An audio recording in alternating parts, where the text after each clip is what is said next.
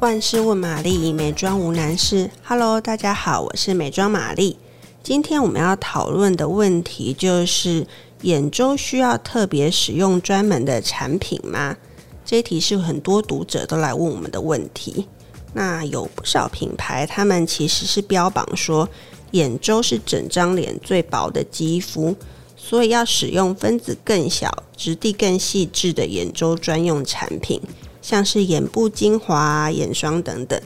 那对于这个问题，其实我们有特别去请教过皮肤科医师。那有皮肤科医师是这样告诉我们的。他认为说，眼周的皮肤它其实就是脸部肌肤的一部分，两者的结构是非常相似的，所以就成分来说，其实不容易判断说一般的眼霜跟乳霜有什么不同。所以呢，消费者不应该要迷信说保养是越多越好，反而应该是从简单开始去找到适合自己的保养方式。也就是说，其实皮肤科医师认为。眼部和脸部的产品不需要特别去分开使用的。不过，如果你自己是一个希望你的眼周保养能够拥有更高规格对待的话，其实你也可以利用以下等一下我们要谈到的一些点去判断说怎么样挑选一个优质的眼周产品。首先呢，其实眼周的保养它并非彩妆。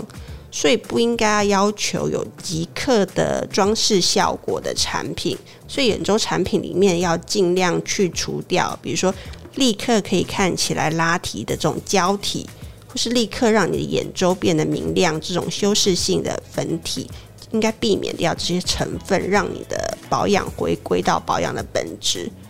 然后另外一个说法就是说，既然你的眼周的肌肤更薄，那是不是其实产品的成分反而更容易被吸收呢？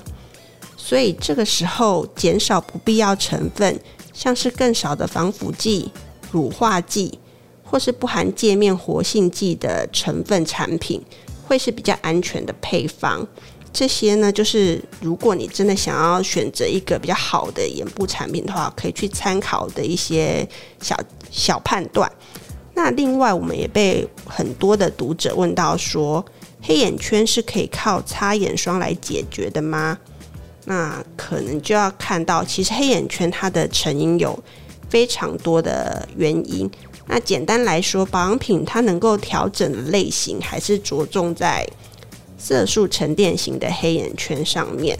那如果你是属于这种色素沉淀型的黑眼圈，其实是可以选择有一些美白成分的眼部保养品来改善黑色素沉淀的问题。那如果你本身属于的是血管型的黑眼圈，那成因是因为你的眼周血液循环不佳造成，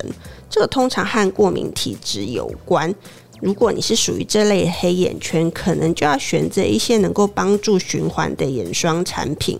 然后可能搭配一些轻柔的按摩技巧来帮助改善。不过，因为就是其实这这部分的原因是因为过敏体质，所以可能要避免掉过敏诱发的因素，才会是最佳的治本方式。那以上就是我们今天的内容。喜欢我们的节目的话，请帮我们订阅、按赞、分享哦，谢谢。